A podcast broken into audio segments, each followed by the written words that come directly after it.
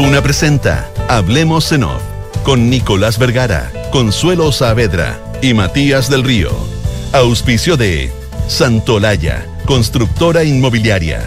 Nuevos sabores llegan a Monticello. Asociación Chilena de Seguridad. Consorcio. Renting Mita Go. Talana. Rediseña la forma de trabajar. Banchile Inversiones. Clínica Alemana. Y AFP Habitat. Duna. Sonidos de tu mundo. Qué bueno, Muy buenos días, ¿cómo están ustedes? Son las 8 de la mañana con 6 minutos. Gracias a Dios es viernes, es 24 de junio del año 2022. Y viernes de un fin de semana largo. Viernes de un fin de semana. Ese- esa es la clave de todo. A mí se me había olvidado, Álvaro me lo recordó en la mañana y me produjo la primera alegría del día. Consuelo, muy buenos La días. segunda fue escuchar a la consola. ¿Cómo estás, Consuelo? Oh, Será. buenos días. Hola, Consuelo. Hola. ¿Todo bien, ¿Te contó Consuelo? Matías? ¿Te Sí. contó Matías? Me contó Matías. Sí, pues. Sí, Ahora, así es la vida. Primera vez, ¿no? Sí. Consuelo está con COVID. Lero, lero. ¿Puedo mostrar, puedo mostrar mi... ¿tu, mi- tu PCR positivo? No, tu No, test antígeno. no, no es mi PCR. ¿Estás esperando guagua? ¿Te cachai? Oh. Oh. Oye, primera Sería vez, como ¿eh? Sara. Como ¿Sara era? La Sara, que Sara, tenía como mil años. Primera a mil años. Primera vez con COVID. ¿Te sientes bien o te sientes así? Me siento como, le contaba una amiga, como con, ya como con un poquito el gato en la espalda. Abollada. Ah, claro. Como empecé a decir, Sí. como las uñas del gato por, la- por detrás de los hombros. Ah, al- algo ahí. perfecto, perfecto. Se viene, bueno, veremos, veremos, veremos. Oye, veremos. Con eh, tres sí. vacunas, a ver cómo nos va. Sí, sí. Eh, Los tú- mantendré tú- informados. Tú también tuviste, pues, Matías, ¿no? Yo estuve en febrero bien asintomático. Ya, no, yo, yo por ahora sigo sigo invicto, pero pero es casi imposible, yo creo. Seguro tú tuviste en algún momento. seguro, seguro, seguro, seguro, seguro que tuve un asintomático o con poquitos síntomas, no tengo idea. Pero Como sea. Pero qué suerte tenerlo así. Por eso uno se puede reír y ah, está- por suerte. Hoy no, no sé si me empezó hoy día en la mañana. No, pero mejor El no. domingo te cuento. sí, sí. Ya, mantente, Ya. mantente. Voy, No, eh, pero tengo un, tengo un caso acá en la casa y, y- y ha pasado eh, ah, una gripe antipática dolorosa, pero eh, sin complicaciones. No es que eso por Así que ahora. así espero. Sí. Bueno, lo que no pasó de un estornudo que se pudo Sí. haber complicado, eh, no requirió hospitalización, ni requirió ni ventilador, ni nada de eso. No, no, ni siquiera cama pero, crítica. pero, oye, pero estas cosas a veces tienen mal pronóstico. Nos referimos a la Sí, iniciación de un paro en Codelco. Sabemos en dónde podía terminar. Y yo creo que fue tal el recuerdo que todos tenemos o el temor a dónde podría terminar que fue el propio gobierno el que llamó rápidamente a su casa, al, a la- al Palacio de la Moneda, a las negociaciones, eh, a, todo, a todo el mundo para que se sentaran y buscaran fórmulas de, de destrabar esto. Y en la tarde se levantaron las cadenas simbólicamente y concretamente en ventanas. Se levantaron las cadenas que había a la entrada. Mm. Sí, sí. Ahora, eh, 10 años. Pero, pero es que las cosas fueron como siempre debieron haber sido. Lógico, pero si es que eso es, po, si es que eso es, si es que a Ah, yo quiero ver qué son los de, con los son los 10 años, Nico. porque tú crees que va a ser menos. Porque quizás siempre fueron 10 años, porque hay toda una Sí, parte po. que tiene que ver Tú con razón, eh, sí.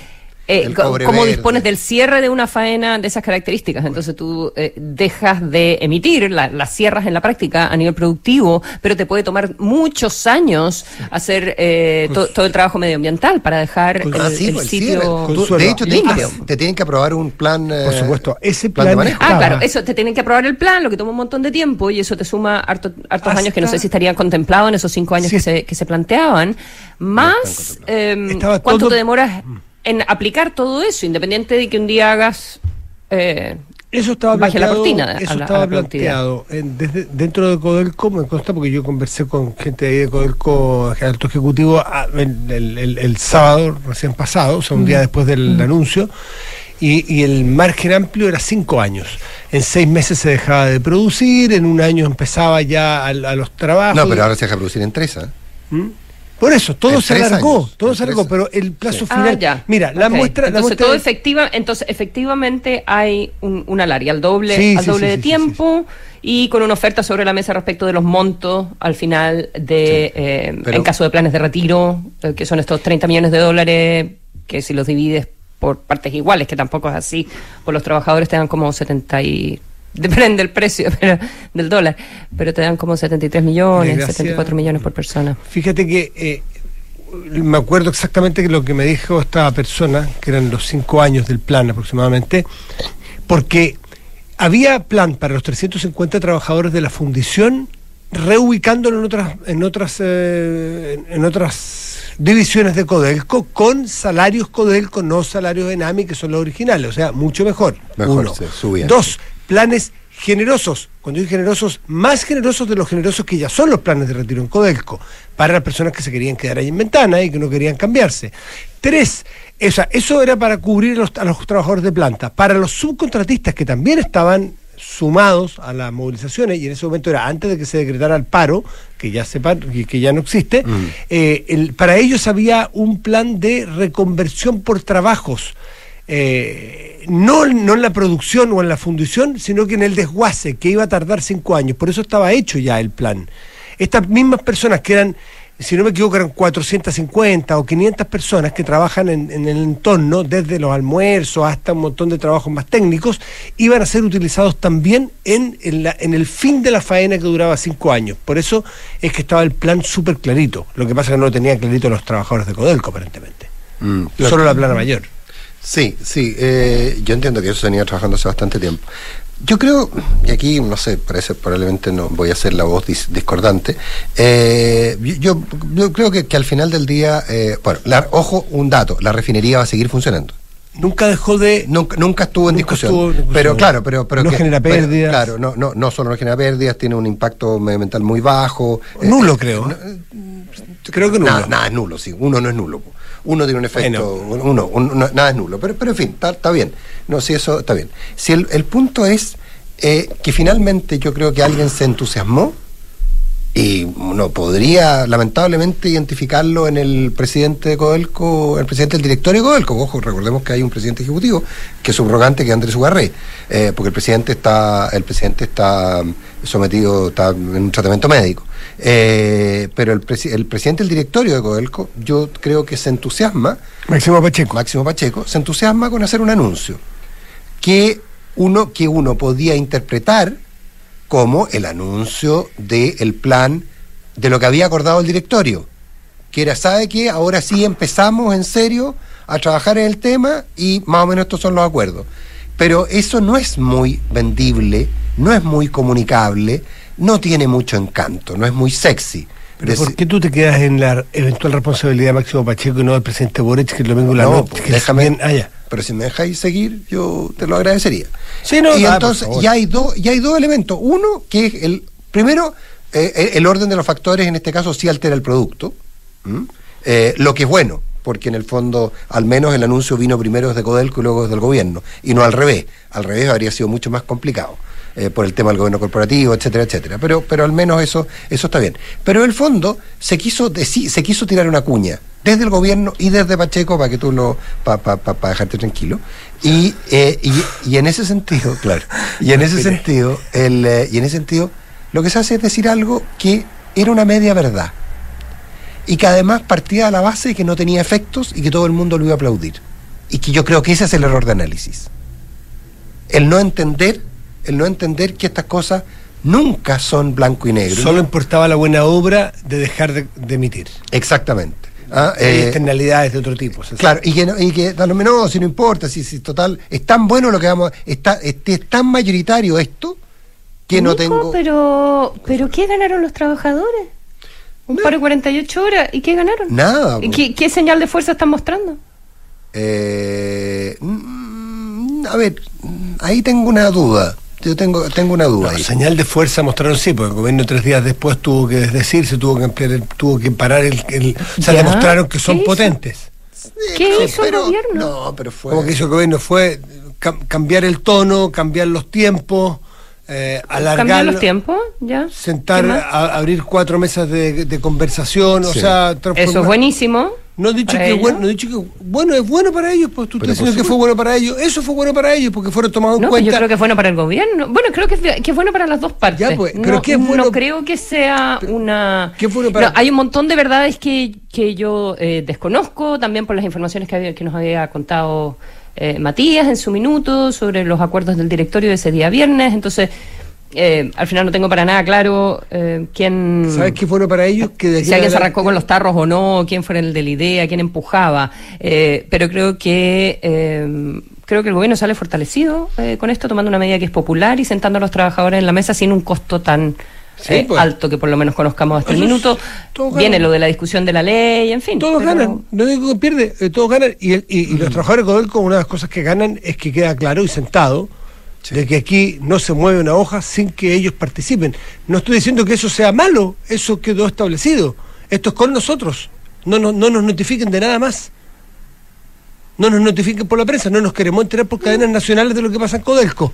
No y no estoy diciendo que eso sea una derrota de nadie, eso puede ser bueno, sí, pero eso es una constatación.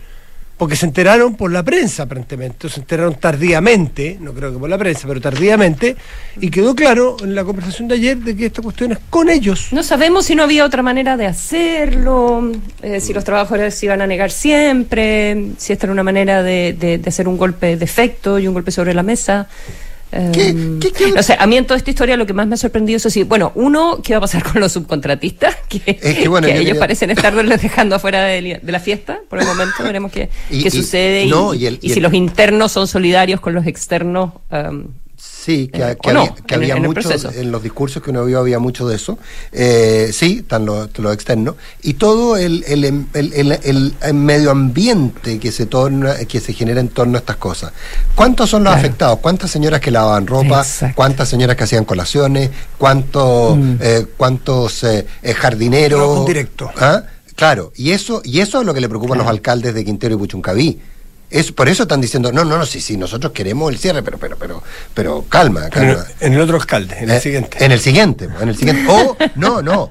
O, pero en el otro o, alcalde. o queremos que inviertan, eh, o queremos que la fundición se mantenga aquí, pero que inviertan la plata en hacer, en hacerla, en, en hacerla no contaminante, digamos. Construyan otra Claro, pero fundición aquí mismo. Pero, tendr- pero tendrían que hacer magia para, para eso, si es que además se siguen actualizando. Una de las- eh, una de las eh, cosas que las, normativas de emisiones a- los niveles internacionales, ¿verdad? Eso está Creo que- descartado, porque por lo que yo conversé con estas personas de Codelco, una de las de los puntapiés de esta, de esta decisión, que a la luz de los hechos pareció un poco apresurada, ¿no es cierto? Eh, y, y- y atolondrada, porque va a ser igual, pero en el tiempo, qué sé yo, era que Codelco le estaba resultando muy difícil eh, operar le en, una zona de sacrificio y en una zona de este, lo que le llaman la caja negra o este enjambre eh, de contaminaciones que no es, es imposible incluso determinar quién es el contaminante de los 15 o 16 operadores que hay allí de distinta índole. Es que hay algunos que son Eh, almacenamiento, le- son pocos que tienen procesos industriales. Pero, Ojo pero esto es una caja negra donde alguien dirá, no, yo no, no, yo tampoco. Bueno, ¿quién fue? No, no fue nadie. Eh, él le estaba resultando cada vez más difícil vender cobre verde, que es lo que viene rápidamente, ¿no es cierto? Y conseguir eh, tomadores de bonos. Cuando emite deuda Codelco, eh, te preguntan mucho, dice, cada vez está más difícil conseguir que alguien te preste plata o compre un bono de deuda tuyo cuando tú estás en ese lugar. Por lo tanto, no es viable que Codelco, aunque traiga la planta de Huelva o la planta de Hamburgo, que parece que es como un, así, pero un- una joya, instalarla ahí no resulta tampoco. Por lo tanto, eso es un dato a estas alturas del partido. Estar ahí para Codelco no resulta. Eh, fundiendo cobre.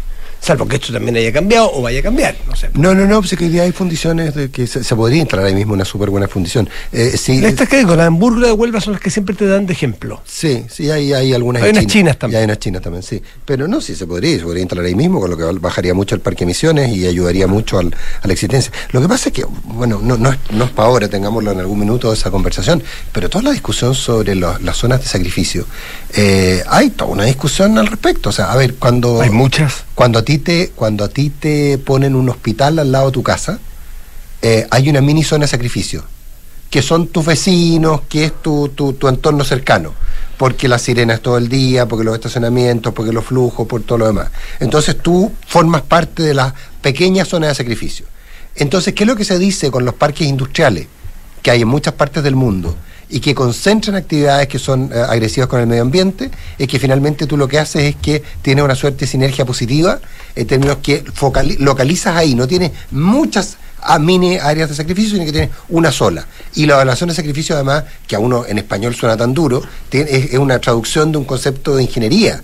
Que es, eh, que es que, por ejemplo, cuando tú construyes un barco, por ejemplo, cualquier cosa que esté sometida a corrosión, tú hay un lugar del, del, casco del barco, por ejemplo, en que tú pones un, eh, una especie de perno grande de un material de una relación distinta, que lo que hace es que atrae la corrosión y se llaman los pernos de sacrificio. Porque esos son los que se corroen y tú después lo reemplazas sencillamente, pero se llevan, atraen la corrosión y son necesarios para que el casco completo funcione. Entonces hay que tener mucho cuidado con las demonizaciones, hay que tener mucho cuidado con, plantear eh, que, que, que, que, en camino hay control, porque lo hay. Las dos empresas que han sido apuntadas con el dedo por el propio Estado han sido dos empresas estatales, ENAP y Codelco. Entonces hay que... Hay, que... ¿Hay control, pero ¿de qué nos sirve? O sea, ¿cómo, puede ser que, en pleno siglo XXI eh, sigamos con, con episodios de emergencia? Con, con, la gente con las vías respiratorias afectadas, con los ojos afectados. De, no sé, yo, yo no estoy en desacuerdo, o sea, no estoy en desacuerdo contigo, estoy, estoy en desacuerdo eh, contigo, porque una, una cosa es tener como eh, eh, zonas donde concentras la actividad industrial, pero otra es si con las nuevas exigencias todas las industrias se pueden poner a ese nivel y, cumplir con esos, con esos estándares, y por eso me parece importante la señal que, está dando Ventana. Lo que pasa es que recordemos que ahí había también una, una planta, una, una, una planta térmica, una central, una central termoeléctrica, eh, sobre la cual también se, se apunta. Eh, hay una serie de procesos que tienen que ver con la recepción de combustible. Eh, entonces, definamos finalmente, definamos finalmente qué es lo que vamos a hacer, porque si nosotros sacamos esa, esa, esa por ejemplo, todas las, las, instalaciones de gas y de petróleo que están en, en, en el puerto de, en Quintero Ventana, ¿dónde las llevamos? O, o no las queremos y no las queremos, significa que vamos a dejar de, de, utilizar el gas como... diseminar en el territorio. Sí, pero es que... Y no juntar. no, no necesariamente, sí. En eso eh, lo, que, lo que dice Nicolás es obvio. las concentras en, en, una zona, pero eso no significa que, que las dejes ahí necesariamente para siempre sin actualizarse. Y si hay alguna empresa que dice, bueno, la verdad eh, es que esto va a afectar la posibilidad de comercializar mis productos en, en el futuro y no tengo cómo, cómo arreglarlo. Um, y además es una señal para el resto de la industria. Sí, claro. Lo que pasa es que, lo que, pasa es que ahí, bueno, da lo mismo, esta es una discusión mucho más larga, porque ahí en esa zona lo que se concentra eh, son básicamente eh, eh, partes muy fundamentales de toda la cadena industrial y logística. Eso es lo que se junta ahí. Entonces, ahí, bueno, como te digo, ahora, la pregunta que yo planteo es la logística para, para el tema, por ejemplo, cuando se cierra la fundición, si no se hace una nueva fundición con nuevas tecnologías la pregunta respecto a qué pasa con la pequeña minería. Eh, va a tener... Ellos dicen que con las otras tres fundiciones tienen capacidad instalada perfectamente para atender los 140 mil. Sí, pero el tema, el, tema, el tema que nos vamos a llenar de camiones, trasladando de distintos lugares, si la ubicación es geográfica, entonces va a haber huella carbono más amplia, eh, van a haber otros efectos. Nada es neutro, nada es neutro. Se van a encarecer los costos porque va a haber que transportar el concentrado a lugares más, más lejanos, eh, etcétera. Eh, entonces, y ahí probablemente lo que va a ocurrir va a ser generosos subsidios estatales. Entonces, insisto, eh, pero es una conversación muchísimo más larga. Eh, tenemos ya a nuestro entrevistado, o, ah, conversador más bien. ¿En serio? Sí. Ocho Sumémoslo a los otros temas que teníamos entonces. 8 de la mañana con 24 minutos.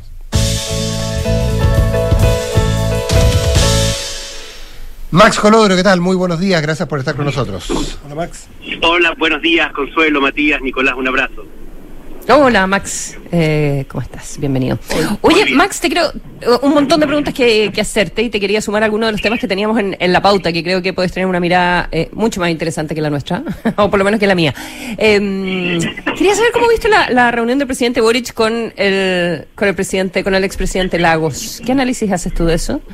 Dos reuniones en la semana, no una. Sí, la verdad no, no sé a estas alturas ya cómo leer...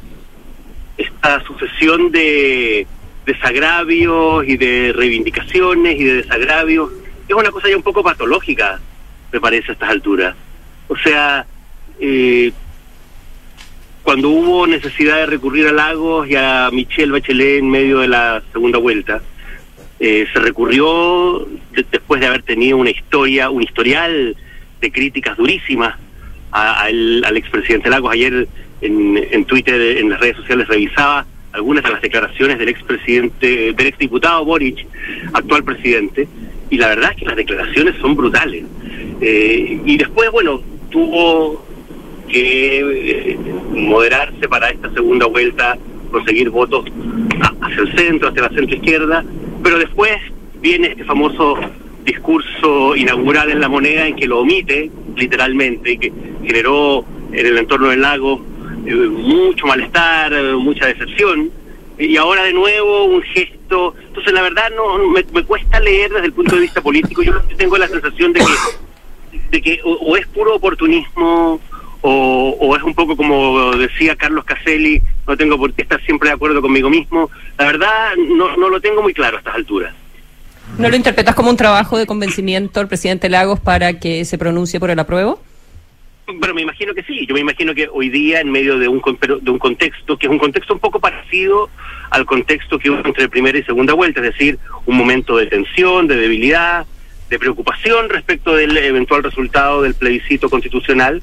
Eh, bueno, aparentemente hay muchos sectores de centro izquierda que están dando señales de, de, poco entusiasmo, por decirlo de alguna manera, con el apruebo o derechamente de matricularse con el rechazo y por lo tanto se hace este gesto. Pero la verdad yo tengo la sensación, y te lo digo súper eh, sinceramente, Consuelo, de que la consistencia política es algo súper importante. Eh, y, y, o sea, tú puedes haber tenido una opinión muy crítica respecto de algo y después cambiar de opinión. Eh, y, como decía Humberto Maturana, entre los derechos humanos que habría que tener en la Constitución siempre va a estar el derecho a equivocarse y el derecho a cambiar de opinión. Pero la verdad es que no puedes estar yendo y viniendo. No puedes estar haciendo gestos de desaire y después gestos de reparación y después de nuevo desaire y de nuevo reparación, porque la verdad, yo creo que al final estas cosas tienen costo. Mm. Tú te refieres, Max Colodro, puntualmente a un Twitter que salió ayer, que es, que es antiguo, entiendo que es del 2016. ¿16 parece? Sí. sí. sí. sí, que dice Ricardo Lagos, textual, eh, frase del entonces diputado Boric, Ricardo Lagos es el, el generador del malestar que hoy atraviesa Chile. Eh, eso es una crítica bien profunda. Eh, hay una evolución en siete años. claro y hay otra en que sale diciendo algo así como Lago es el, fue el administrador del neoliberalismo y jamás estaría con él, jamás apoyaría una candidatura de él y jamás estaría en alianza con él. Entonces, dice como que no apoyaría eh, lo que hoy él representa, algo así. Eso, algo, así es lo que dice, exactamente. Mm, Entonces, mm. no sé, yo, yo siento que al final eh, uno en la vida estas cosas tiene que, o sea, tiene que haber un mínimo de estética en política lo digo muy sinceramente. Ahora, yo le reconozco al presidente eh, sus buenas intenciones, entiendo que él en segunda vuelta eh, hizo un giro que tenía que ver con la necesidad de ampliar una base política y eso desde todo punto de vista es sumamente razonable, una lógica político-electoral perfectamente legítima. Pero después el desaire del, discurso fue un, o sea, nombra a todos los presidentes prácticamente, él, Winfrey, Bachelet, y, no, no, y omite a Lago. Entonces, eh, la verdad, creo que, y además, creo que hay una cuestión incluso más de fondo también. Eh, creo que el, al, al, presidente Boric le he visto estos gestos y creo que uno puede decir hay una dimensión valorable en estos gestos, pero en su mundo, en lo que él representa, en lo que representa su gobierno, no ha habido ningún otro gesto. Para nada. Entonces, eh, no sé, creo que creo que estos gestos al final, ahora, eh, creo que estos gestos al final también tienen vida corta. Eh, no no creo que se pueda estar indefinidamente jugando con este tipo de gestos para un lado y para otro. Ahora, hay un principio filosófico respecto al tema de el todo y la suma de las partes, digamos. Eh, te estoy por llegar a entenderte, Max, que aquí en el fondo estamos hablando que eh, el valor del presidente versus el valor de su gobierno sumados dan menos que el valor individual de cada uno de ellos. O sea, que hay una especie de separación de, el del presidente Boric y del gobierno, porque tú dices, el presidente Boric hace muchos gestos, pero su gobierno hace todo lo contrario.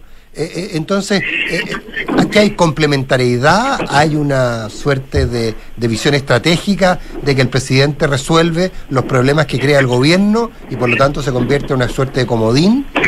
¿Cómo lo ves?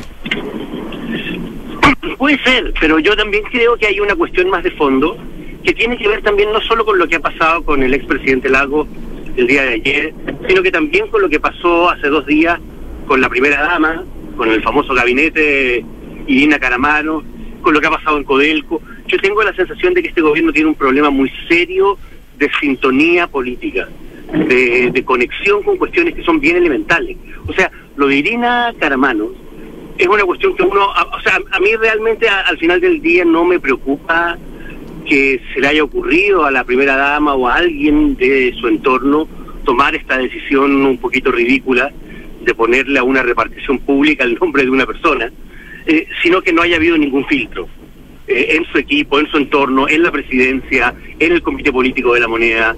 Ella se supone que es la pareja del presidente, imagino que estos temas en algún momento los habrá conversado con él, lo que no haya saltado un fusible por el lado del propio presidente. Eso, Max, es lo que decía, ¿qué es más, decía un auditor ayer, me comentaba, ¿qué es más grave, lo que pasó o que nadie se haya dado cuenta en tres meses? Bueno, es un poco eso. O sea, si tú miras, tienen unos staff de asesores con sueldos que ya se la quisiera cualquier empresa. O sea, realmente, son, una, son asesores muy caros, son asesores prime, por decirlo de alguna manera, desde el punto de vista al menos de los sueldos. Y resulta que no salta ni nadie a decirle, oiga, primera dama Irina, esto es un completo sinsentido, esto nos va a generar un ruido político tremendo, eh, esta es una decisión que no se puede tomar. Eh, entonces, que no haya eh, que no haya fusibles, que no haya tapones que paren eh, decisiones de esta naturaleza hasta que finalmente la opinión pública se entera eh, porque se filtra que la página ha sido cambiada desde hace no sé cuánto tiempo, la página web. O sea, tengo la, y creo que eso es un poco lo mismo que le pasó a, um, y que le ha pasado a Isquia Siches cuando toma la decisión de inaugurar su gobierno, de inaugurar esta gestión yendo a Temucuicuy sin que nadie, sin que no salte ninguna alarma, eh, eh, pensando que van a ser recibidos con los brazos abiertos cuando fueron recibidos finalmente a balazo. Creo que es lo mismo que pasa cuando el presidente se lanza una diatriba antiimperialista cuando tiene a John Kerry sentado a dos metros. Entonces, eh, la verdad creo que hay un problema de, sintonía política. Lo, lo, los presidentes y las autoridades no tienen por qué saberlo todo y no tienen por qué manejar todos los códigos, pero tienen que tener staff y equipos que los ayuden a resolver este problema, estos problemas, y aquí claramente hay un problema muy serio en los equipos de gobierno. Max Colodro, mencionaste al pasar a Siches. Eh, desde, claro, desde el debut que tuvo, que fue realmente dramático, ¿no es cierto? Y que pudo ser mucho más dramático en serio con lo de Temucucuy.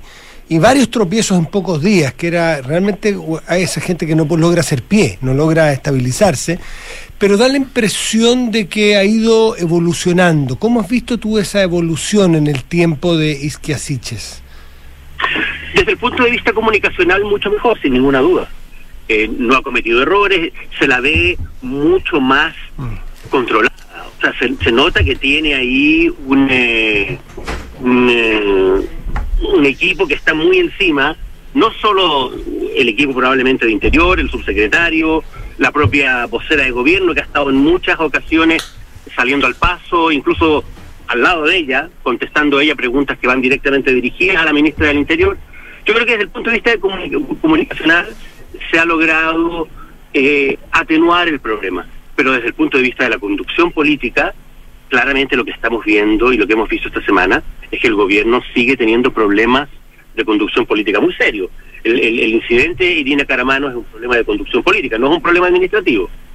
Y el problema de Codelco, de que finalmente la empresa y el gobierno hicieron después lo que debieron haber hecho antes, eh, haberse sentado en una mesa de conversación con los trabajadores para socializar una decisión muy compleja eh, y una decisión que tenía que ser de alguna manera puesta sobre una pista de aterrizaje en conjunto con los propios trabajadores y no el día viernes en la noche que los trabajadores se enteraran por CNN de, de, un, de una decisión como esta. Entonces el presidente el presidente sale después dando la sensación de que es una decisión del gobierno eh, la, la, la, ministra Hernando, la ministra de Minería, diciendo esta es una decisión valiente del presidente, y después a las 48 horas diciendo la verdad es que el gobierno no tenía idea de la decisión que se estaba tomando. Entonces, creo que hay problemas de conducción política que el gobierno no ha logrado arreglar y que la verdad, lo digo sinceramente, el gobierno no tiene hoy día margen ni tiempo para seguir teniendo desaciertos políticos como los que ha tenido, como los que ha seguido teniendo esta semana. Estamos a dos meses de un plebiscito con un riesgo muy alto de que se pierda y el gobierno hoy día, a mi juicio, está haciéndole la campaña al rechazo con este tipo de problemas. Claro. Ahora, en ese sentido también, también daría la impresión que la propia convención de repente le hace campaña al rechazo. Eh, en, en, función, por ejemplo, uno de los temas que teníamos para conversar también era el, tema de la discusión sobre el preámbulo. Finalmente se rechaza eh, el artículo que había aprobado la comisión y se rechaza en el Pleno, un artículo que decía... cuartos de lo que, de lo que se aprobó. No, o sea, un cuarto, pero, pero el, primer párrafo, déjame leerlo, que, que se modificó. se aprobó un cuarto, si gran parte quedó fuera. Por eso, no, no. se, aprobó, se aprobó uno de cuatro. Uno de cuatro, pero, pero pensemos uno, nosotros y nosotros el pueblo de Chile, confirmado por diversas naciones, nos otorgamos libremente esta constitución acordada, acordada en un proceso participativo, paritario y democrático. Perfecto, ¿no es cierto? ¿Qué decía? Considerando los dolores del pasado y tras un estallido social, enfrentamos las injusticias y demandas históricas con la fuerza de la juventud para asumir esta vida institucional a través de una convención constitucional ampliamente representativa. Eh, ¿Era necesario, cuando sabía que en el Pleno eso no pasaba, era necesario ponerlo y generar eh, una especie de. y generar la sensación de que me tiren por la cabeza a la juventud? Yo entiendo como el, el concepto que le ponen de la juventud, pero tirarnos por la cabeza a la juventud, recordar lo que para muchos es un episodio traumático en su vida, como fue lo del, 18 de octubre, ¿no es finalmente también la propia convención como que no está entendiendo mucho lo que está pasando y no contribuye a esto? Yo estoy de acuerdo, yo creo que la convención, y yo, yo me imagino que en eso estamos todos de acuerdo, ha cometido muchísimos errores y ha tenido muchísimas desinteligencias. Eh, esto del párrafo a estas alturas me parece menor que la decisión de no haber invitado a los expresidentes de la República a la ceremonia final, a la ceremonia de entrega del documento. Creo que creo que un, un documento de esta trascendencia, con la significación histórica que tiene y que ha tenido este proceso constituyente, eh, sin los expresidentes de la República, haberse arriesgado a una carta como la de Ricardo Lagos la semana pasada, a, la bajada de Frey, a la, a la, bajada y a la carta de, de Sebastián Piñera, o sea, creo que también son cosas que de alguna manera se parecen en algo a, a los errores y a las desinteligencias que comete el gobierno. Creo que lamentablemente se retroalimentan y como te digo, yo creo que eh, en buena medida este tipo de cosas eh, explican por qué el, el, apruebo está como está eh, y por qué el rechazo eh, sigue subiendo. Ahora, estoy de acuerdo que no son los temas de fondo, yo soy un convencido de que aquí el gran problema, los dos grandes problemas de fondo que tiene hoy día el país son el deterioro del orden público y de la seguridad y sobre todo la crisis económica que está recién empezando. Los chilenos no nos hemos dado cuenta todavía de lo que se nos viene para adelante en términos de crisis económica, pero a medida que la cosa se siga deteriorando, que el dólar siga subiendo, que sigamos teniendo eh, una presión inflacionaria muy fuerte, eh, el deterioro de la calidad de vida va a ser una cuestión muy, muy grande hacia adelante. Vamos a tener el próximo año probablemente una recesión. Eh, y, y, y la verdad, a mi juicio, el, el, golpe de las expectativas de la ciudadanía, tanto con el gobierno como con el proceso constituyente, eh, en, contraste con lo que va a ser este deterioro económico, va a ser una cuestión muy, muy dura. Max eh, Colodro, hay una columna hoy día de Carlos Ominami a propósito del, del plebiscito en el diario La Tercera.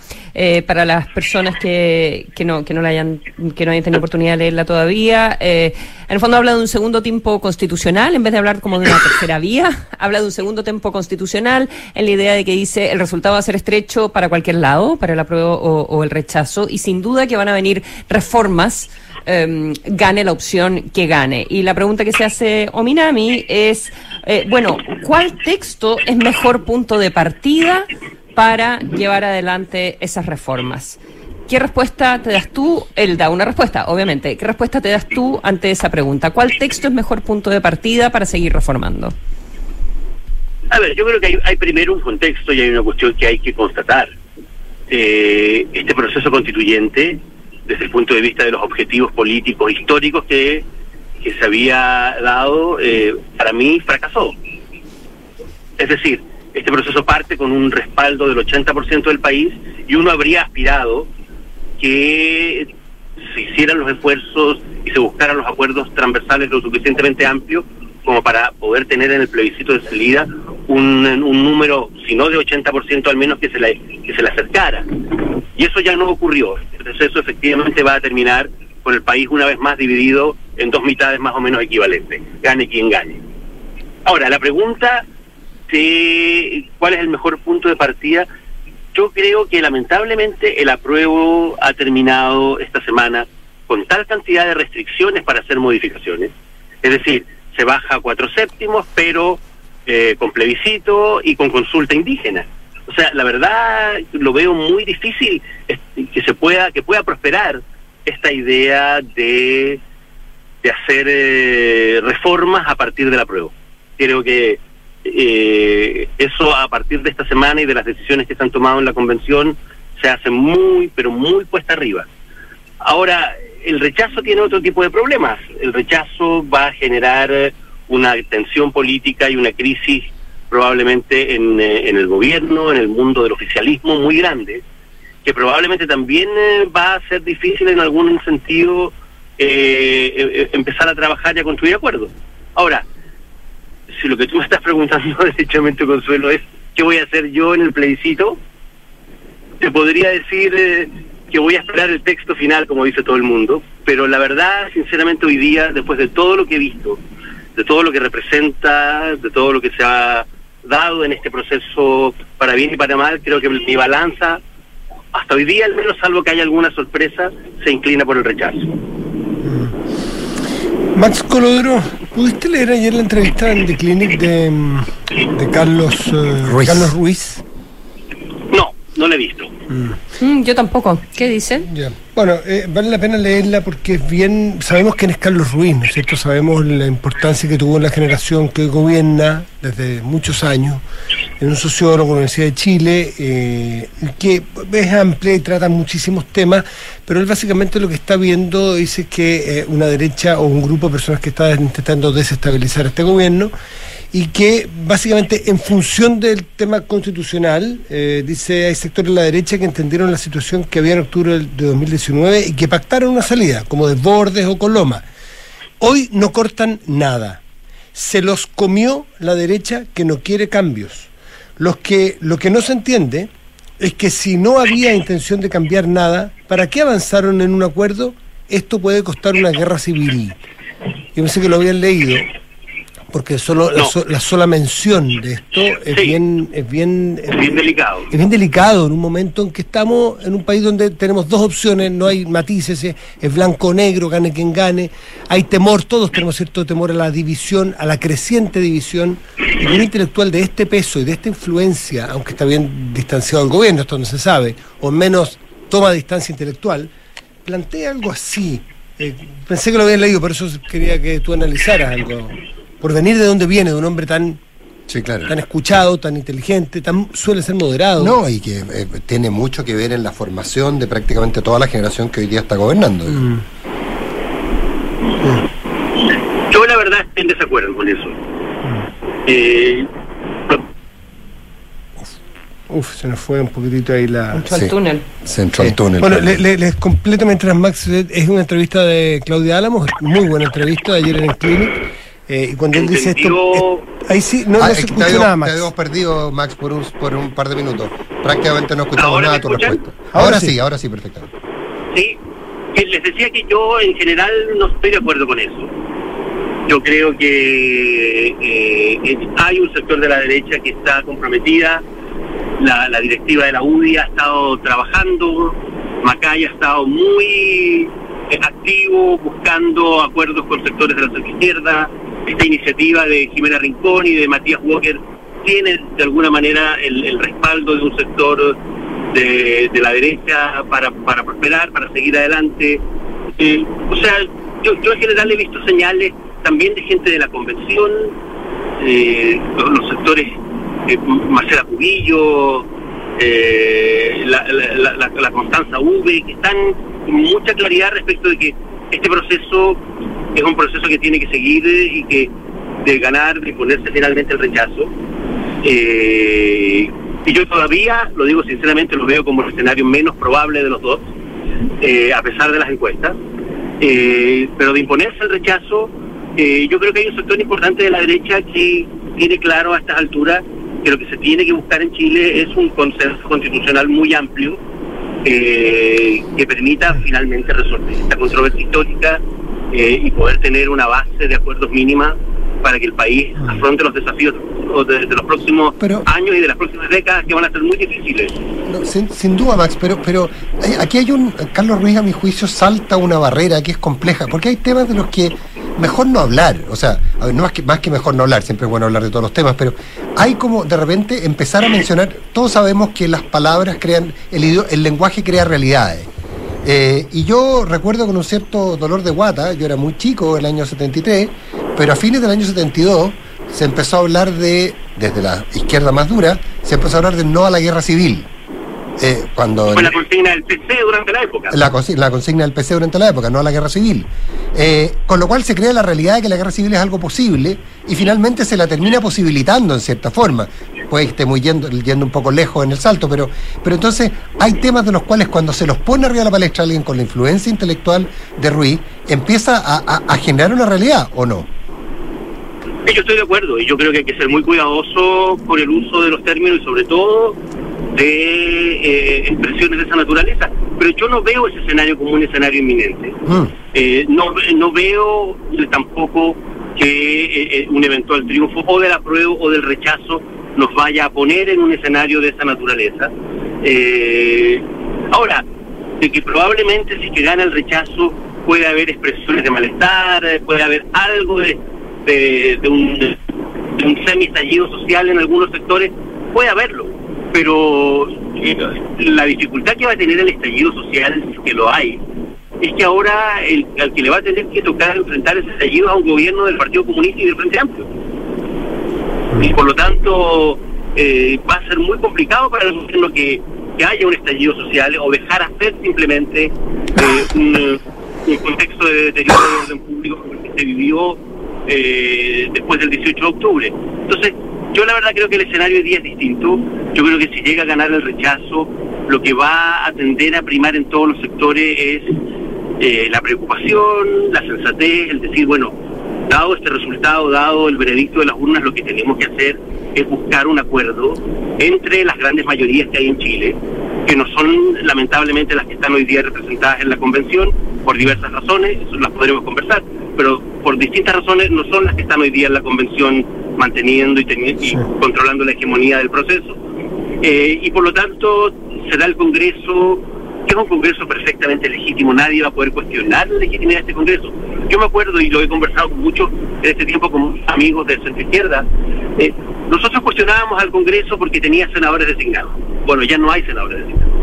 Nosotros cuestionábamos al Congreso porque él era escogido por el sistema binominal y consideramos que el binominal era una herencia de la dictadura. Bueno, ahora hay un sistema proporcional corregido que fue eh, llevado adelante y promovido por el gobierno de la nueva mayoría. Entonces, eh, ya no hay ningún inconveniente, ni nada, nada ni nadie podría cuestionar la legitimidad del Congreso. Es un Congreso que acaba de ser electo hace menos de un año para llevar adelante el proceso si es que termina finalmente imponiéndose el rechazo. Eh, eh, sí, lo que pasa es que me hace pensar, uno tiene que ser optimista respecto de los acuerdos a los que se podrían llegar después de, un eventual triunfo del rechazo y el rol que debiera cumplir el, gobierno. Eh, yo, yo difiero contigo en que tendría que ser solo un proceso parlamentario, creo que un proceso que el gobierno tendría que acompañar activamente, ¿verdad? Y, y, aunque eso signifique actuar distinto a como actuó antes, una vez más. Eh, eh, porque además el éxito del gobierno está atado, eh, ¿verdad? y eso lo sabemos en parte, al, aparte de todos los desafíos de seguridad y de economía que tú mismo describías, a lo que suceda con, con el plebiscito y, con, y, con la Constitución. Yo estoy de acuerdo. Yo creo que el gobierno va a tener que jugar un rol muy activo en el sentido de decir y de proponer vías y caminos también de solución, de convergencia, de generar un cierto clima a nivel nacional para que esa convergencia y esa búsqueda de entendimiento se pueda producir, de tratar de atenuar eh, y de, ponerle freno a las posiciones más radicales, más duras, más maximalistas de ambos sectores, Eh, Claro, pero de si, si tú tienes un gobierno, eh, Max, disculpa que te interrumpa, Mm. si tú tienes, o sea, si tú tienes un parlamento que en no sé cuántos años fue incapaz de instalar el reconocimiento a los pueblos originarios y ahora tenemos una constitución, una propuesta ultra maximalista en esa materia, eh, uno dice, bueno, eh, Claro, la ¿cómo, te instalas en una posición intermedia? de ¿Y cómo terminamos no- de pagar, perdona, cómo terminamos de, entre comillas, pagar las culpas de no haber hecho un montón de reformas que había que hacer en su Y momento? que la derecha se oponía a, a capa y espada, pues, durante Estoy tanto tiempo. Con quórums que- increíbles que ahora quieren cambiarlo. O sea, lo- las volteretas no son solo de Boric, ¿ah? disculpa.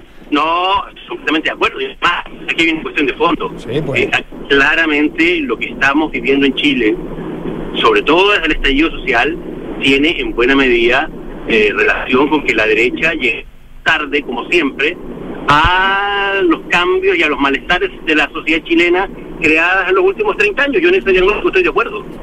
Yo creo que la derecha no entendió lo que se ha vivido en Chile en términos de cambios socioculturales, económicos en los últimos 30 años en el país, cuáles eran las nuevas demandas, los nuevos desafíos, los nuevos problemas. Eh, y estuvo dispuesto a, eh, a mirar, a entender. La, la derecha sigue teniendo un problema ideológico muy de fondo. La derecha sigue creyendo que los cambios que son esencialmente positivos para un país, para el país en este caso, son los cambios que derivan naturalmente del crecimiento económico. Y, y, y le cuesta mucho. Oh. Max Colodro, eh, Max Colodro, Sí. eh, está cayendo, no sabemos si está cayendo la comunicación o te están censurando. yo creo que yo, No, no, no. yo creo que son ambas cosas. ¿Me escuchan, ¿Me escuchan ahora? Sí, Ahora sí. sí, por 10 segundos. Sí, les decía, les decía que yo creo que la derecha, aunque en buena medida, es responsable, eh, muy responsable de lo que Uy, se fue. Pero quedó claro el punto. Me- Quedó sí, claro el sí, punto, se quedó sí. clarísimo el eh, punto. un muro que impidió que muchos problemas tuvieran cursos de, de solución vía, de solución eh, que, que tuvo una mirada muy elitista, muy conservadora del, del modelo de desarrollo chileno, porque tenía logros importantes sin duda, pero también porque había una mirada, una mirada complaciente muy desde la desde la élite, desde el barrio alto. Eh, yo creo que la derecha está pagando también culpas muy grandes respecto de lo que estamos viviendo en Chile, sin ninguna duda. Don Max Colodro, un millón de gracias por haber estado esta mañana Sí. conversando con nosotros. Gracias, Max. Igual, Que tengas muchas gracias a ustedes, Gracias. un abrazo. que bien. gracias, adiós. Buen fin de semana largo. Así es. pues. Igualmente. Chao, Max. Oye, en Consorcio Proteger a todos los que trabajan contigo es posible. Contrata ahora el seguro obligatorio COVID-19 por solo 3.800 pesos de forma rápida y segura entrando a consorcio.cl. Las noches en Monticello son para vivirlas con los mejores artistas. Disfruta lo mejor del bossa nova este viernes 5 de agosto con todos los éxitos de Brazilian All Stars. Monticello, apuesto te va a gustar. Y te invitamos a conocer el nuevo sitio web de Banchile Inversiones, que ahora cuenta con una sección exclusiva para aprender de inversiones en fácil. Banchileinversiones.cl. Inversiones digitales para todos. Porque un buen inversionista busca números y no palabras. Decídete hoy por un departamento Santolaya. No te lo pierdas. Unidades con descuentos de hasta un 17%. En AFP Habitat eh, saben que planificar el futuro es la tranquilidad de hoy. Llegó el momento de ahorrar para lo que soñaste en AFP Habitat. Tienen las mejores alternativas de ahorro según tus proyectos a corto, mediano o largo plazo. Descúbrelas en afphabitat.cl. Si estás pensando en tener un auto nuevo, tu mejor opción sin duda es Mita Go. Suscríbete a un plan flexible con todos los trámites incluidos. Y si quieres que sea tuyo, al final de la suscripción puedes comprarlo sin problemas. Es Mita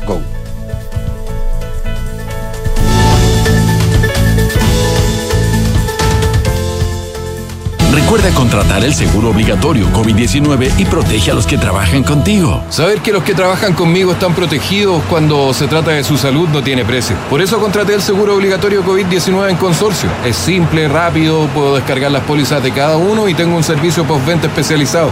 No esperes más, contrata el seguro obligatorio COVID-19 para tus trabajadores 100% online en consorcio.cl. El riesgo es cubierto por Consorcio Seguros Vida. Más información del seguro en www.consorcio.cl. Digitaliza los procesos del área de recursos humanos con Talana, la más completa y robusta plataforma para la gestión de personas. Gracias a los módulos de remuneraciones, asistencia y turnos, firma digital, desarrollo organizacional y reclutamiento y selección, Talana ha ayudado a las empresas a reducir sus costos operacionales. Únete a las miles de empresas que ya han digitalizado su área de recursos humanos con Talana. Conoce más en talana.com. Wow, acabo de terminar la serie, muy bueno el final de temporada cuando... Hay spoilers que no quieres saber, pero en AFP Habitat queremos contarte uno que sí debes saber. Y es que tu futuro puede ser mejor si hoy comienzas a ahorrar en APB o cuenta 2 de Habitat, porque planificar el futuro es tu tranquilidad de hoy. Contrata tu APB y cuenta 2 en afphabitat.cl. AFP Habitat, la AFP número uno en rentabilidad desde el inicio de los multifondos. Infórmese sobre la rentabilidad de su fondo de pensiones, las comisiones y la calidad de servicio de las AFP en el sitio web de la Superintendencia de Pensiones www.spensiones.cl. En Mita Rentacar y Leasing Operativo somos mucho más que autos para disfrutar. Somos mucho más que flotas para las industrias que mueven el país. Somos servicio de excelencia y seguridad. Somos innovación y cuidado por el medio ambiente. Además, somos referentes en la movilidad para empresas de norte a sur, como también para las personas que hacen de su vida un constante movimiento. Mita Rentacar. Elige tu destino. Nosotros te llevamos. Visítanos en mita.cl. No le des más vueltas. Invierte seguro. Decídete hoy por un departamento Santolaya. Unidades con descuentos de hasta 17%. Solo 5% de pie. Hasta en 48 meses sin cuotas. Desde solo 95 mil pesos. Te regalamos hasta 24 dividendos para comprar con solo el 10% de pie. Arriendo garantizado para inversionistas. Santolaya. Más de 30 años de experiencia para multiplicar tu inversión. Consulta condiciones en santolaya.cl. Santolaya Constructora Inmobiliaria. Números, no palabras. El 73% de las personas LGBTIQ deja su trabajo en menos de tres años por discriminación. Conoce cómo cambiar esta realidad y generar espacios de trabajo sanos y seguros para todas las personas, sin diferencias. Más información en www.h.cl slash diversidad. Asociación Chilena de Seguridad. Las mutualidades de empleadores son fiscalizadas por la Superintendencia de Seguridad Social www.suceso.cl. Lo mejor del bossa nova y blues mundial llegan con Brazilian All Stars. Víctor Biglione, Claudio Dolzbergi, Ignacio Mena, Marcelo Córdoba, Daniela Castillo. 5 de agosto 21 horas, Gran Arena Monticello. Entradas por topticket.cl. Brazilian All Stars, la gala del bossa nova y blues mundial. La entretención está aquí. Descúbrela en granarenamonticello.cl. El compromiso con el medio ambiente es parte de las inversiones responsables. En Banchile, Administradora General de Fondos SA, nos hemos comprometido con ellas al adherir a los principios de inversión responsables, que promueven un sistema financiero global económicamente eficiente y sostenible, que en el largo plazo beneficia tanto al medio ambiente como a la sociedad en conjunto. Conoce nuestra oferta de productos ESG en banchileinversiones.cl. Hola, hijo. Oye, papá, ¿andas por tu casa por casualidad? Nos escapamos con tu mamá a la playa. ¿Pasó algo? Oh, de veras. Es que no recuerdo si dejé la puerta trasera con llave. Ay, José, ya ahora que te ponga una alarma, así cada vez que sales quedas tranquilo. Mira, con Verisur lo puedes revisar desde la app. Sí, lo sé. De esta vez no pasa. Llamaré ahora mismo. Chao. Protege lo que más quieres con alarmas Verisur. Llama al 600-385-0003 o calcula online en verisur.cl. Activa Verisur. Activa tu tranquilidad.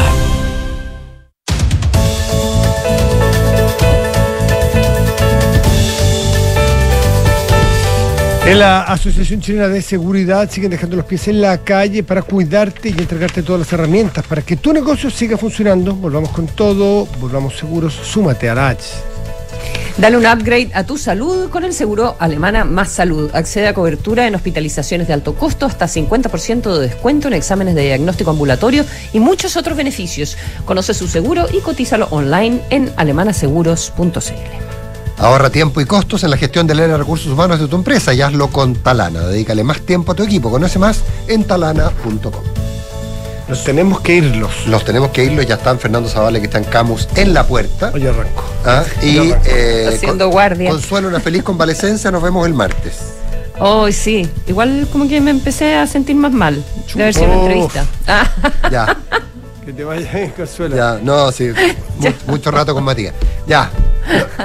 Nos vemos el martes. Buen si fin de para todo el mundo, chao. Gracias. Que hasta la próxima. Hasta la próxima.